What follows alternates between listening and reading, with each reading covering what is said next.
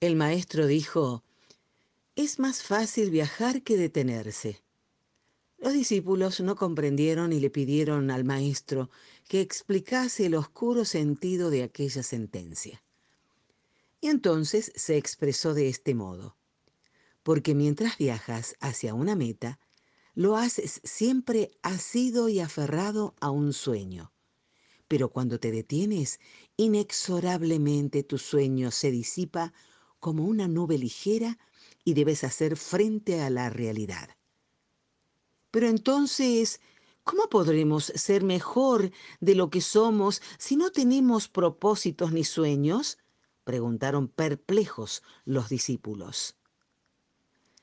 Serías mejor de lo que eres sin proponértelo.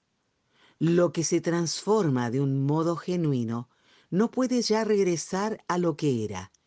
Enfrenta la realidad y sin quererlo se producirá el cambio y ya nada en ti podrá volver a ser lo que era.